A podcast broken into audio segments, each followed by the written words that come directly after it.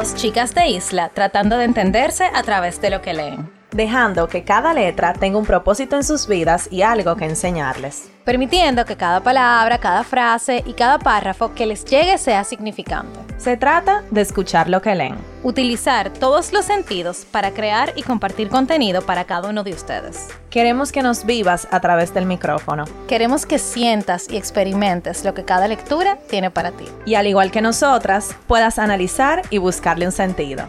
¿Estás escuchando? Letras al aire.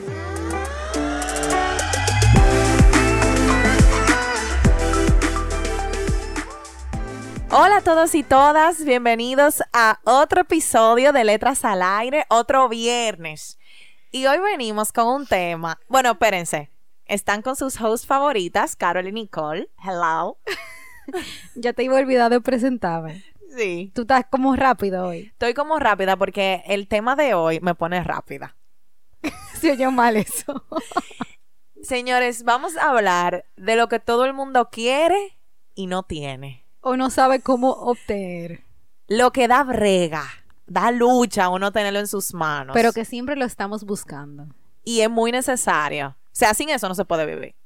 O sea, se puede vivir. Sí, pero ¿y cómo? ¿Y cómo tú te vas a alimentar?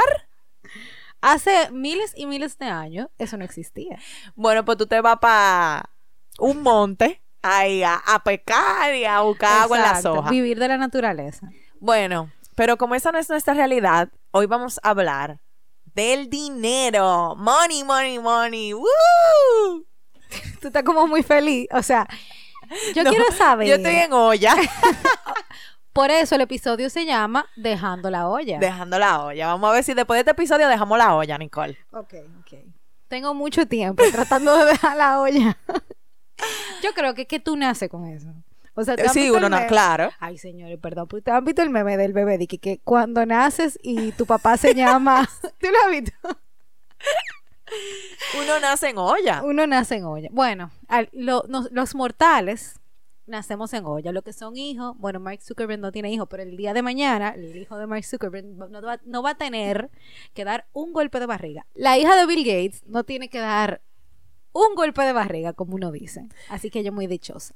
Exacto. Pero nosotros que tenemos que dar mucho golpe de barriga, nos leímos, o bueno, nosotras nos leímos un libro de finanzas personales que nos llamó mucho la atención por el título y por cómo se resume el libro. Ajá. O sea, el título es Ten peor coche que tu vecino del autor Luis Pita y el hombre empieza a hablar, yo tengo una libertad financiera de 10 años, ¿tú quieres saber cómo? Aquí va, aquí está la respuesta. Y Nicole y yo hicimos que los ojitos di que tin tin tin. O sea, por ejemplo, Carol, ¿cuál es tu libertad financiera? ¿De cuánto tiempo? Ajá. Eh, un día y medio. Un día y medio. no, en verdad yo no tengo libertad financiera ahora mismo. Yo creo que yo tampoco. o sea, o sea, aunque que- quisiera tenerla, creo que tampoco. pero vamos a hablar de lo que es la libertad financiera, de cómo obtenerla según este autor y de todo, todo. Pero primero vamos a hablar de Luis Pita y eso, damas y caballeros. No es Luis Pita. No, no va a pitar. Yo no sé pitar. Y eso, señoras y señores, le toca a Nicole hablar de el autor de la semana. Yo creo que tú no tienes que introducir, que yo voy a decir el autor porque todos ya lo saben. O sea, aquí como que la dinámica está muy clara. Tú eres la que hace los chistes, la que chilea, yo soy la que hablo los Oye, temas que la que serios. chilea. O sea, Señores, el no crean eso. Ah, Tú haces señores. chiste, Nicole, a veces también. ¿Qué? Muy raro, no me salen casi. Pero bueno, Luis Pita. Eh, me encanta porque él tiene una página que se llama igual Ten peor, coche que tu vecino. Me encanta cómo él comienza. Mi nombre es Luis Pita, tengo 39 años y mi libertad financiera es de 14 años. O sea que desde que él escribió el libro hasta el día de hoy, su libertad financiera aumentó 4 años. Y nosotros aquí, bien gracias, eh, descubriendo este maravilloso libro el día de hoy. Estamos muy lejos de los 14 años. Entonces, nada, él... Lo que quiero decir con esto es que si él mañana dejase su empleo, podría mantener el mismo nivel de vida sin trabajar hasta el 2030. Wow.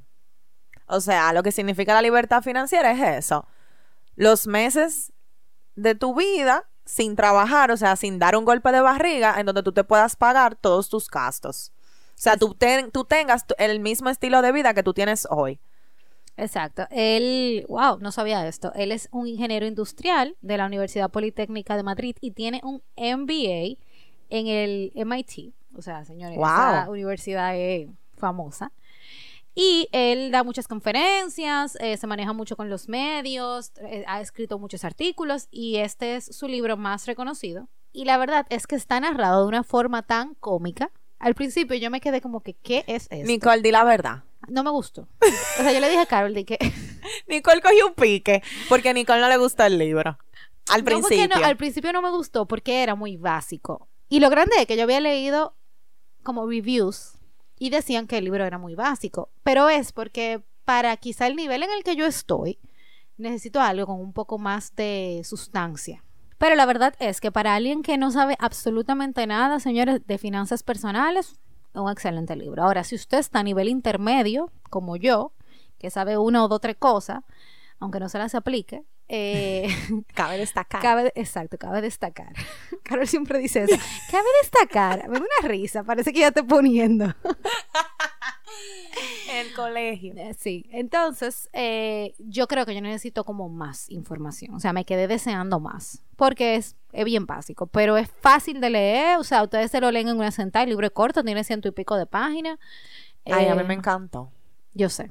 El libro me encantó, de verdad. O sea, me gustó lo entendible que es, porque yo soy una persona que yo no soy buena para la matemática, no soy buena para los números, o sea, sorpresivamente puedo manejar bien el dinero, pero no soy alguien muy experta en ese tema. Entonces, él lo hizo ver muy fácil. Muy fácil, o sea, lo explicó muy fácil, aunque no es fácil. Lo que él lo que él explica que uno tiene que hacer para obtener esta libertad financiera, obviamente no es fácil, porque si no todo el mundo la tuviera. Pero a mí me gustó porque él lo, lo cuenta como una historia de un hombre que pasa de estar ahogado por sus deudas, o sea, por el dinero, por no saber cómo vivir, por no eh, poder subsistir, no poder llevar el estilo de vida que él estaba teniendo, a ser un hombre completamente nuevo, diferente, o sea, un cambio del cielo a la tierra, y me gustó mucho. Y luego entonces, en la segunda parte es como preguntas de cosas que tal vez se quedaron inconclusas en la historia. Y, fue- él pone ejemplo como de, de casos reales que Ajá. pasaron y cómo esos, o sea, el aplicar lo que él decía en el libro los ayudó, ayudó a esas personas a salir adelante con la crisis o la situación económica que estaban teniendo en ese momento. O sea, Exactamente. me, gust- a mí me gustó más la segunda parte que la primera, porque el libro está narrado de una forma muy sencilla. Entonces, eh, Sí, eso sí. se ve como hasta burlona eh, los, de lo sencillo que es. Y esa parte a mí no me gustó, porque para mí el tema de, la, de las finanzas es un tema serio. Entonces lo, lo vi como un poco, lo vi muy relajado. Y es lo que tú dijiste, que también noté en el libro, es que él lo pone muy fácil todo. Entonces, Sí. se ve muy fácil en el libro, pero cuando tú te lo quieres aplicar a ti, Es no es tan fácil. O No. sea, eso no va a suceder de la noche a la mañana. Entonces, Pero yo creo que a propósito, que lo puso fácil o que se entendiera fácil. ¿Por qué?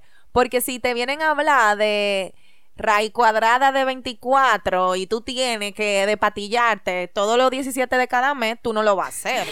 eso me acuerda a alguien que me dijo los otros días de que, que ella estaba con una persona y, estaban hablando de eso de las matemáticas y que ella le dijo, yo entiendo la letra y entiendo los números. Ahora no me venga a mezclar la letra con los números porque es que no lo entiendo.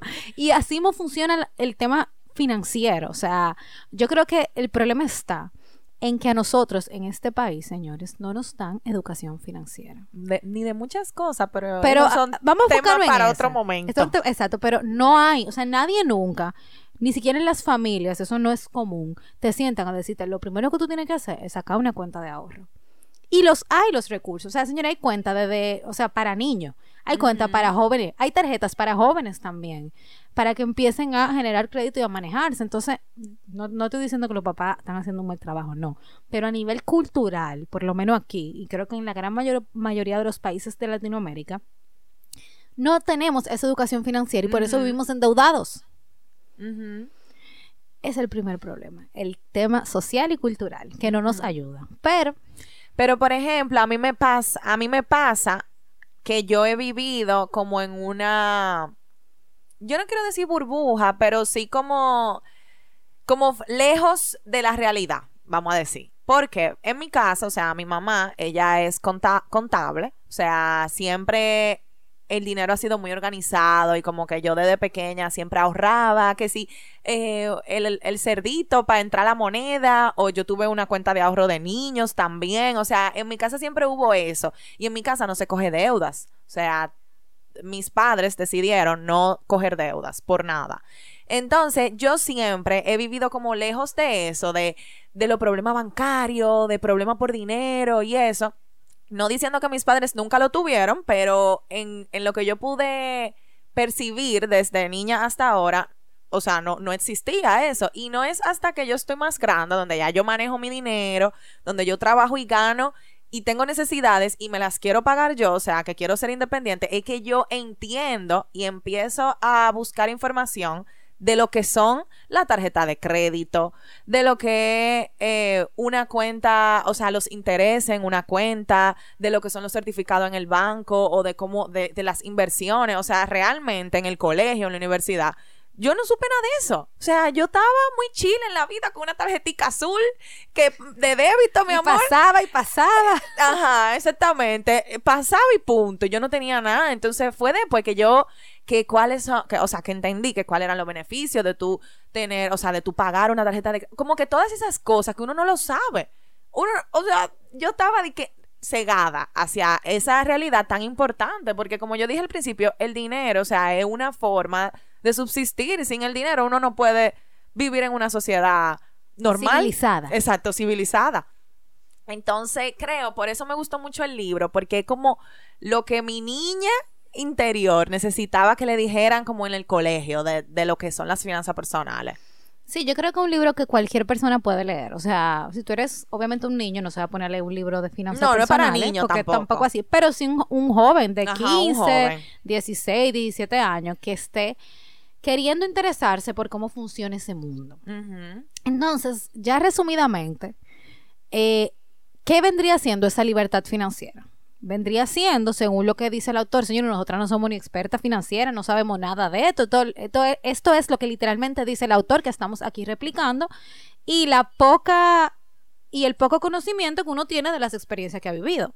Y él dice, la libertad financiera es el número de meses que puedes vivir sin reducir tu nivel de gasto si hoy mismo dejaras tu trabajo. Es una cifra sencilla y que sin embargo tiene una gran importancia. Tu libertad financiera mide el tamaño de tu red de seguridad, de tu colchón financiero. Si hay imprevistos, si las cosas van mal o si quieres emprender una aventura profesional. O sea que básicamente ese dinero que tú tienes guardado, y esa es una metáfora que usan mucho de guardar el dinero debajo del colchón, porque antes eso se usaba muchísimo. Incluso hay un meme. Ah, pero tú estás en meme Ay, y soy yo la me- hago los chistes. Me encanta este meme. Un- Es un meme que como que cuando tienes que buscar tu acta de nacimiento y está la mamá buscando debajo del colchón. Y es verdad, o sea, antes la gente guardaba muchísimas cosas debajo del colchón, no sé por qué. Entonces eso, tener como que esa seguridad de que el día de mañana, pase lo que pase, tú vas a tener cómo resolver, por lo menos por tres meses, por seis meses, por un año, o como él, si quieren ser muy ambiciosos, por 14 años. Y yo creo que yo no la tengo. No, ¿tú crees o tú sabes, No, Nicole? yo, yo sé, no quería ponerme tan eh, ponerme tan en evidencia. No la tengo. Mira, eso de la red de seguridad a mí me gustó mucho porque él pone un ejemplo y dice que en la vida todos somos como trapecistas que estamos aprendiendo a hacer acrobacias. Entonces, si no tuviéramos una red de seguridad, nosotros seríamos muy prudentes para no caernos. Pero con una red de seguridad tú te puedes dar más libertades de tu emprender o de tú hacer cosas que te puede permitir ¿verdad? No caerte y morirte si tú estás haciendo acrobacias. Pero ahí yo voy. Si tú tuvieras una red de seguridad, ¿tú de verdad te pusieras a inventar? Es el tema. Es el tema. Yo creo que tú tienes que estar muy claro de que, ok, tú vas a inventar, pero así mismo como eso puede salir bien, puede salir mal. Exacto. Y señor, ¿y cuánta gente uno no conoce que, bueno, Carol tiene la experiencia propia de que emprende un negocio y no se da, no se da bien.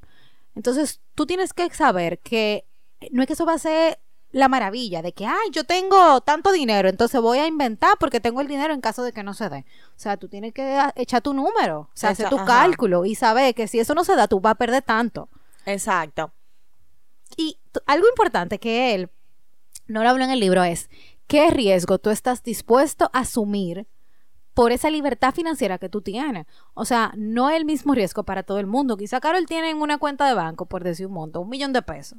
Uy, Ojalá. me pusiste, me, me pusiste a valer. ¿Verdad? Y Carol dice, bueno, como ella tiene un millón de pesos, ella puede asumir más riesgos, quizás se puede meter en un apartamento, pero yo que quizás tengo 200, no puedo hacer eso, porque con 200 mil pesos yo no me puedo meter a poner un inicial de un apartamento. O sea, no sé si me estoy dando a entender. Sí. Entonces creo que esa parte también faltó en el libro, porque no todo es tan sencillo. O sea, uno tiene que arroparse hasta donde la sabana le dé. Y señores, eso es difícil. Eso es difícil. Porque la sociedad te envuelve en un sinnúmero de gastos, y era lo que yo estaba hablando con Carol antes de empezar el episodio, que tú, te- tú terminas, pero ¿y de dónde yo saqué esta deuda?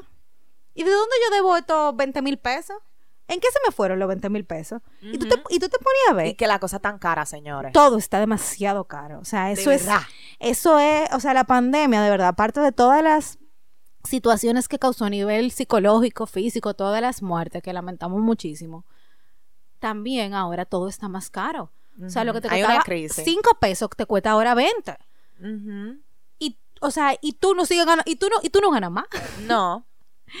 Entonces, eh, creo que, que eso es una parte también importante.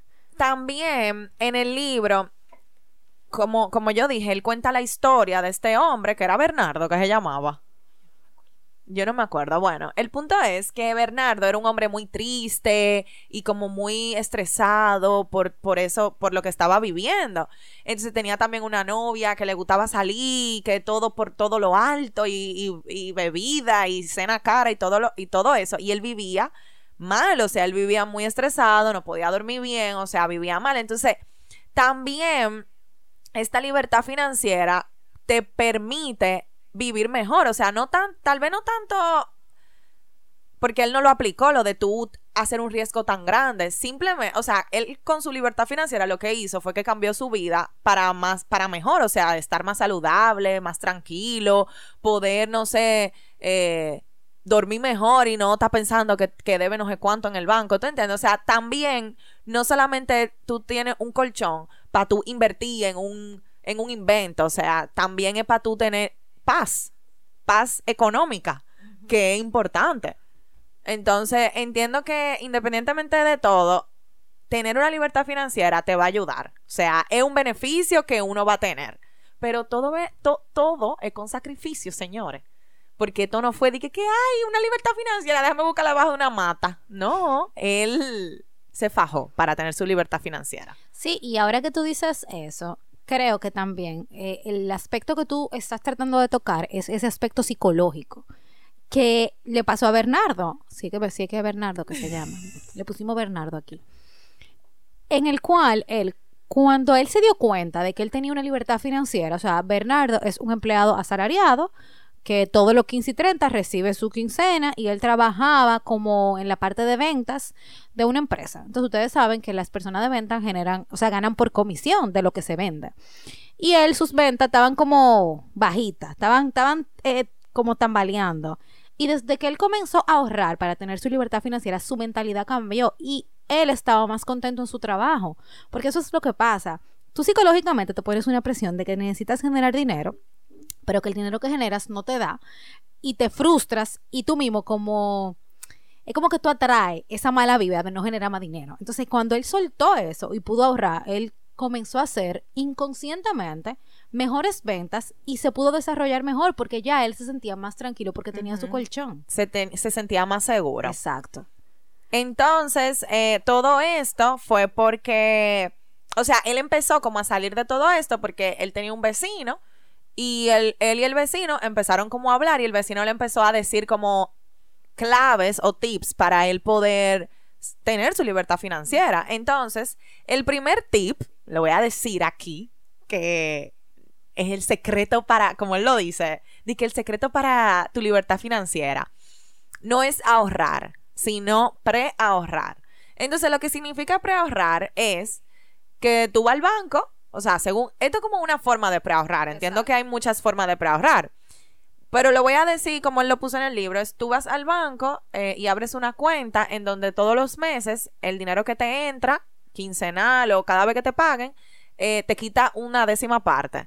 Entonces, ya en el mes tú empiezas sin tener ese dinero, sin, te- sin poder gastar el dinero que, que, o sea, ese dinero específico, la décima parte, entonces se va ahorrando en esa cuenta y tú básicamente, entre comillas, no te estás dando cuenta, aunque al principio tú tienes que adaptarte porque es como al revés, o sea, cuando uno está ganando poco, uno gasta poco y mientras uno va ganando más, uno gasta más. Entonces es como hacer eso, pero al revés. Básicamente.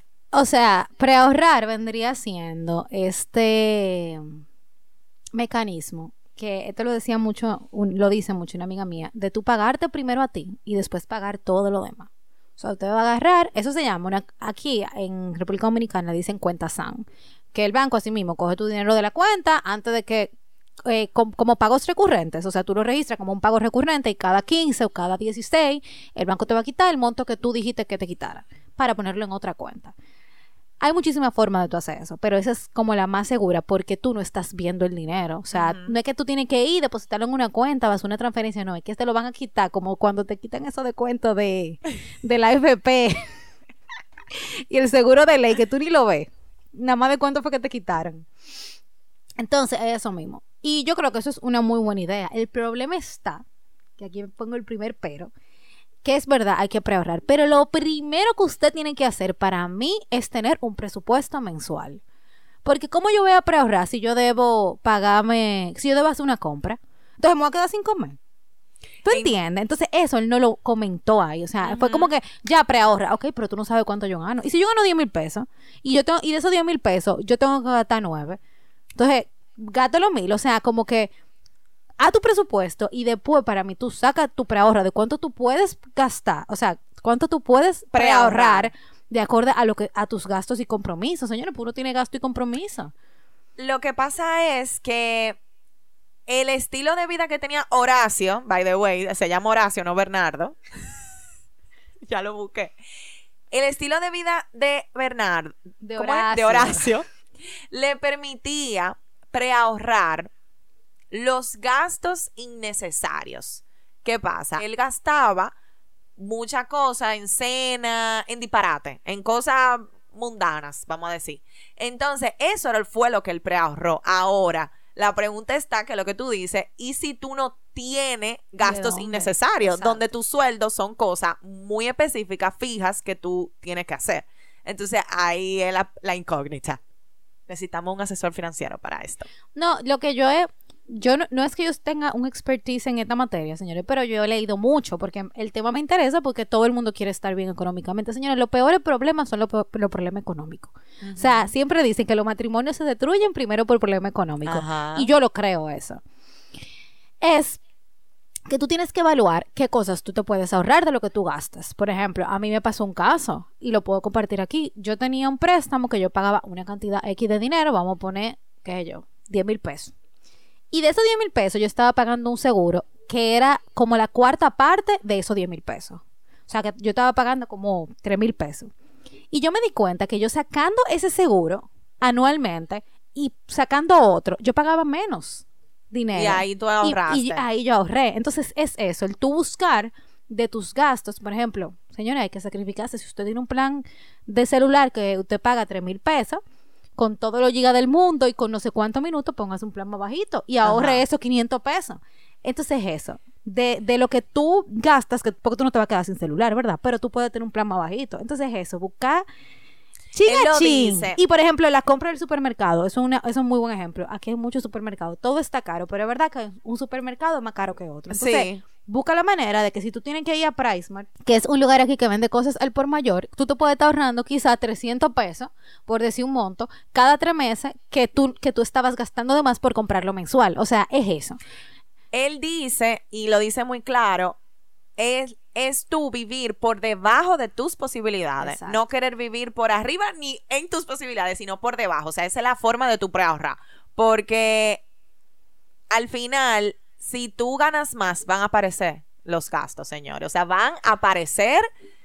Si tú, si usted antes ganaba 30 mil y, y eh, gastaba 30 mil y mañana gana 50 mil, va a gastar los 50 mil. Los va a Entonces, no le va a gastar. quedar nada. Entonces, es ese, es ese, ese, esa brecha, básicamente.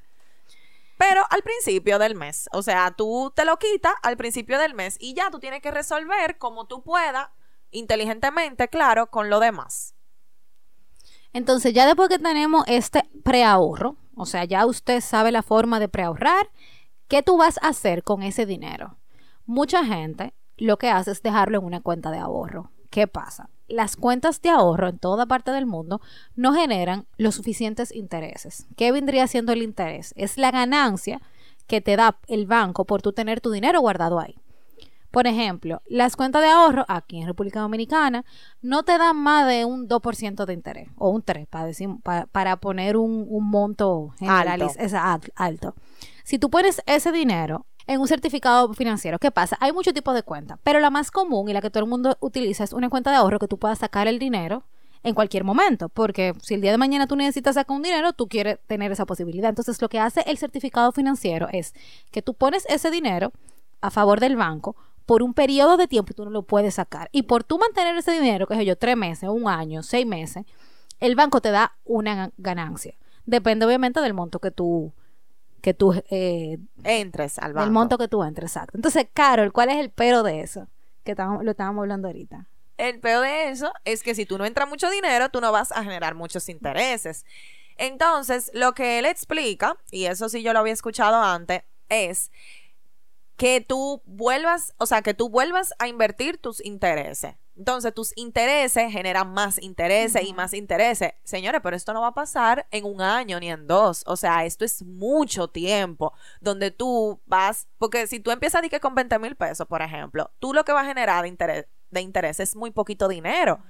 Entonces, pero ese mismo interés que tú antes no tenías, o sea, ese dinero que generó el monto que tú antes no tenías, tú, los, tú lo vuelves a invertir y ese mismo monto va a generar más y más, pero eso es lento. Un suero de miel de abeja. Un suero de miel de abeja, entonces, eh, es un sacrificio a largo plazo.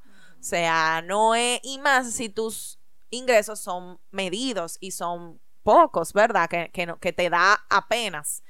Entonces sí, ese es básicamente lo que él explica, de no dejar el dinero parado, sino moverlo, invertirlo en lo que sea, pero, pero moverlo. Entonces, para esto también, él dice que un asesor financiero es ideal, o sea, si tú puedes, pagarlo eh, es algo, es como una inversión que tú te vas a hacer a ti mismo. Y que eso te lo va a devolver 100%. Obviamente, señores, un asesor financiero, una persona que de verdad sepa, no que tú vayas donde el primo, que porque tiene un buen sueldo y tiene el mejor carro del año, él te va a dar, él te va a asesorar a lo que tú tienes en el momento. Exacto. O sea, tiene que ser una persona que de verdad Y él lo dice, se que investiga. Exacto, que, investiga bien.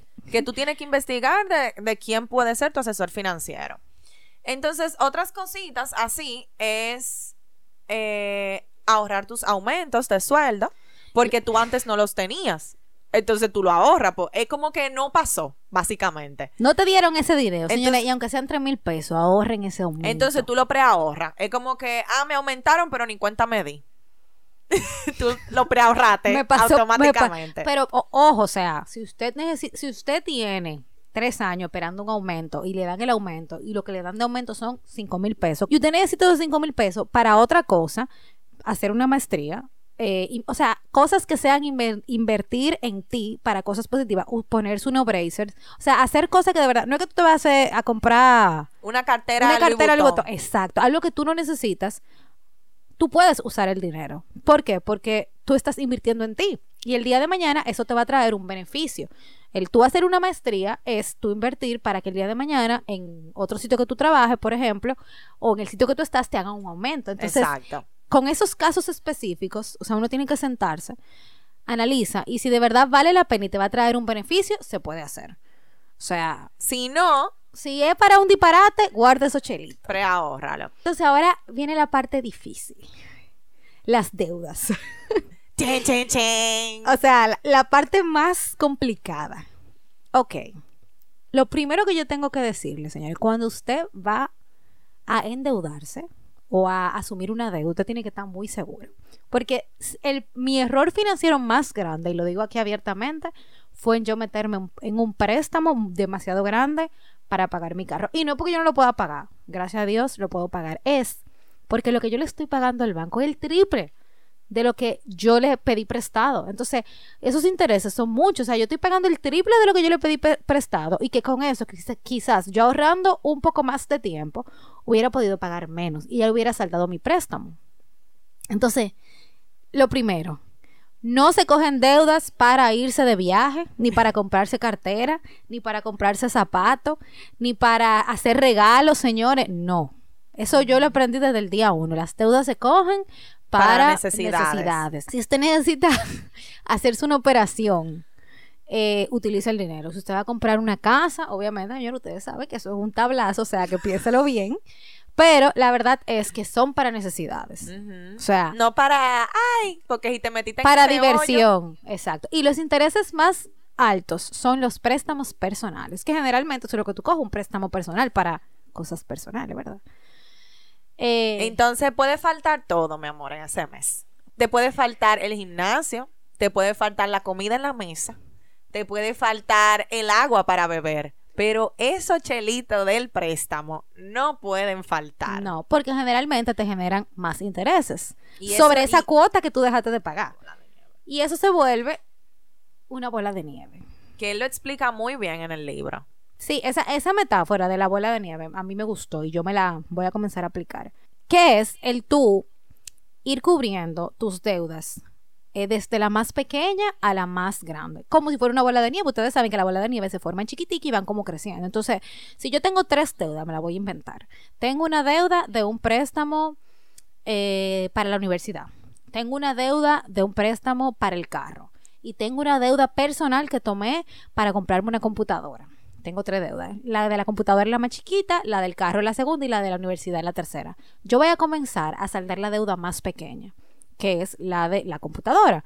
Cuando yo termine de pagar la de la computadora, entonces yo voy a comenzar a pagar la otra deuda. Con el Con dinero, el dinero que dejé de, de pagar de la computadora, se lo voy a deudar a la del carro, que es la segunda. Más, obviamente, lo que yo esté pagando, porque si yo tengo esas tres deudas, yo tengo que poderla pagar la tres, ¿verdad? O sea, el dinero está ahí. Entonces tú Se lo ves- supone. se supone, ¿verdad? Entonces supongamos que yo pago 7 por una y 10 por otra. Entonces ahora voy a, voy a, voy a pagar 17 por la dos. ¿verdad? Exacto. Entonces, pago esa del carro, se pagó. Y yo pago 23 por el préstamo de la universidad. Pago los 17 que estaba pagando más los 23. O sea, es así, para tú ir saldando deuda por deuda. Es como una forma más Ajá, inteligente. más de tú inteligente de saldarla. saldar. Ah, y señores, los préstamos son una ganga. o sea, son buenos porque te ayudan, pero al mismo tiempo tú le estás pagando al banco muchos intereses que no tendrías que pagar si fuera por un, un valor menor o si como hace la familia de Carol, ahorra y compra O todo de un tablazo. Y preahorra y compra todo y compra todo de un tablazo. Exacto, o tú, o, o si tú preahorras. Exacto. O sea, si tú preahorras, tú no, tú tienes menos necesidad de coger préstamos al banco. Entonces, sí.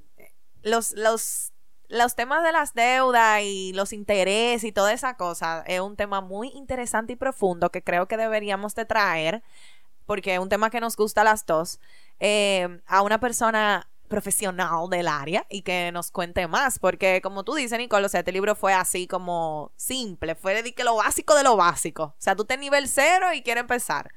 Entonces, Lo tendremos en Q. otro ingreso que tú puedes ahorrar, preahorrar, perdón, eh, son los ingresos pasivos, que son tus ingresos aparte de tu sueldo fijo. O sea, las cosas extras que tú haces, de por algún talento que tú tengas, alguna picota que te apareció por ahí, esas cosas tú las preahorras.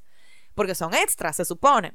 Esa es como una queja que yo tengo del libro. Yo no me sentí full identificada porque en mi caso yo no tengo un sueldo fijo. Yo estoy ahora mismo emprendiendo. Tú vives de la picota. Yo vivo de los ingresos pasivos, entre comillas. O sea, mis ingresos pasivos son mis ingresos y punto. Tus ingresos fijos. Exacto, mis que ingresos. no son fijos Que nada. no son fijos.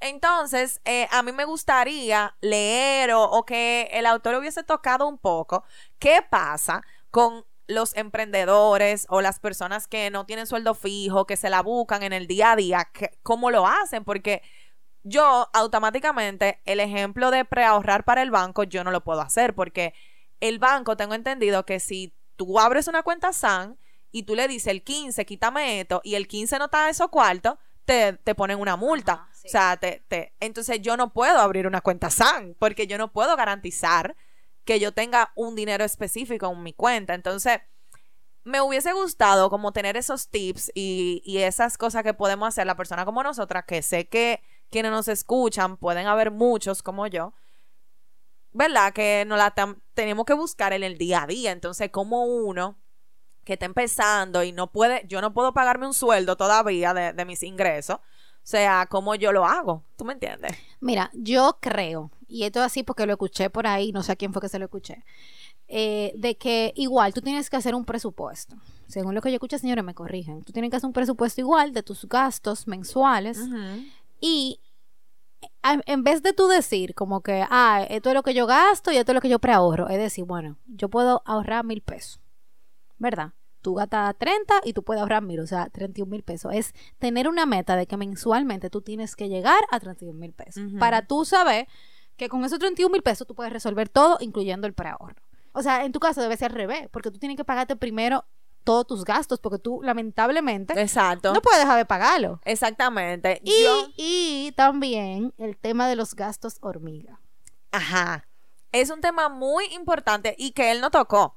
Pero antes de tú hablar de eso, Nicole, un, algo que yo he aprendido con, con el emprendimiento y eso, es uno, en nuestro caso, preahorrar los meses buenos.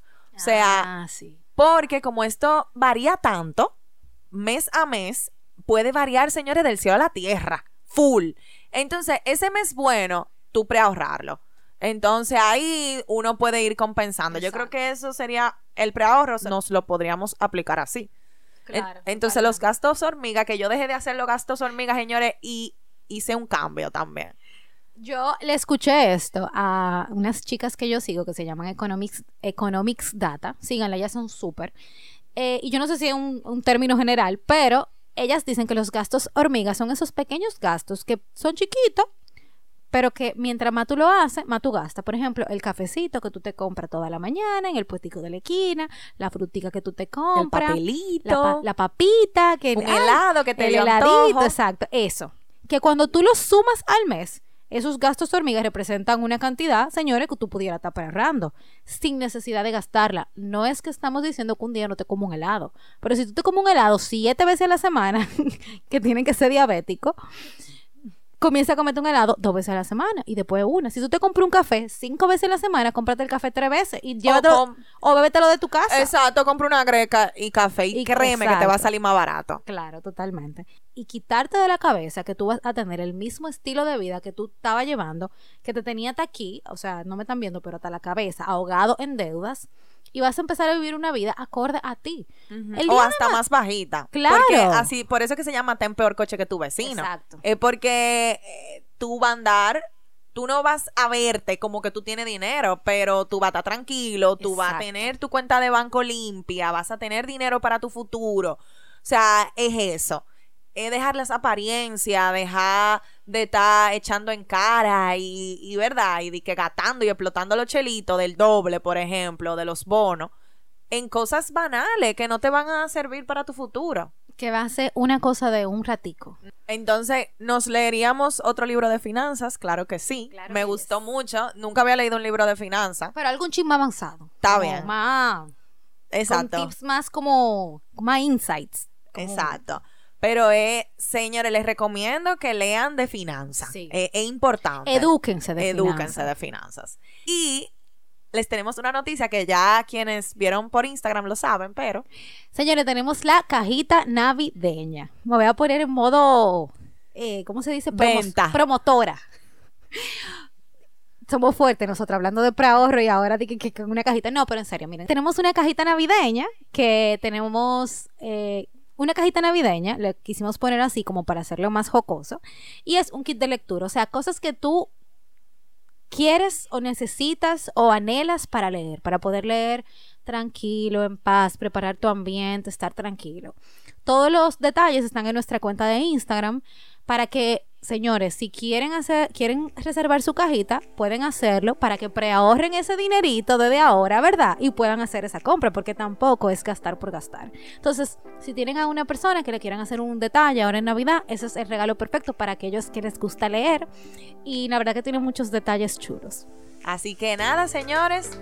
Pueden seguirnos en nuestras redes sociales, arroba letras al aire, ahí van a encontrar toda esa info suscribirse a nuestro newsletter, agregarse a nuestro club de libro, que el libro de este mes está perísimo. Y nos vemos, no, nos escuchamos el próximo viernes. Bye.